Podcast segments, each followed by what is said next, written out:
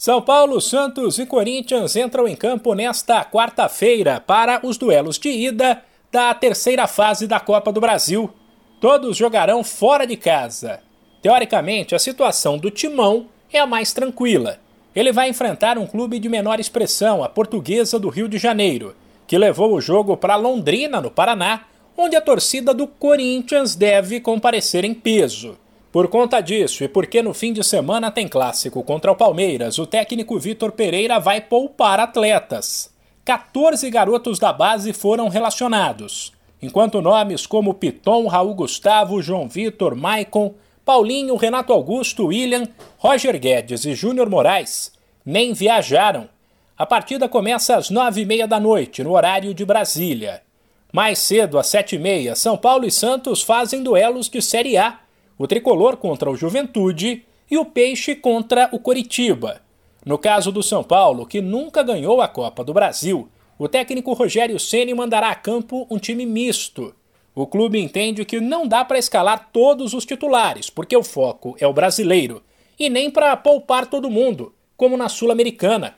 Até porque, além da busca pelo título inédito, os prêmios da Copa do Brasil são altos e o clube precisa de dinheiro. Por isso, Rogério Ceni explica que é preciso ter planejamento. Nós vamos tentar fazer o nosso melhor, somar o máximo de pontos possíveis, ter o máximo de vitórias possíveis para colocar o São Paulo na, na, na, melhor colocação do Campeonato Brasileiro. E tentar brigar nas Copas, né? tanto na Sul-Americana, que nós temos duas vitórias na chave, e agora já um confronto de Série A na Copa do Brasil, já na quarta-feira, são jogos de três em três dias. É duro para todo mundo, né? É duro para quem tem viagem longa. Pra... A gente volta do sul, chega quinta em São Paulo, na sexta nós estamos indo para Bragança. Sábado é e assim.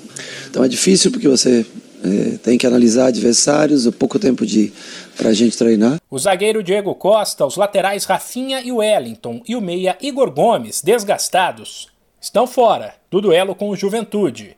E um possível tricolor tem Jandrei, Igor Vinícius, Miranda ou Léo Arboleda e Reinaldo, Pablo Maia, Nestor, Gabriel Sara e Alisson ou Nicão, e na frente Éder e Caleri. Por fim, pelos lados do Santos, Ricardo Goulart poupado no fim de semana, quando o time venceu pelo Brasileirão o mesmo Coritiba, adversário desta quarta. Pode voltar.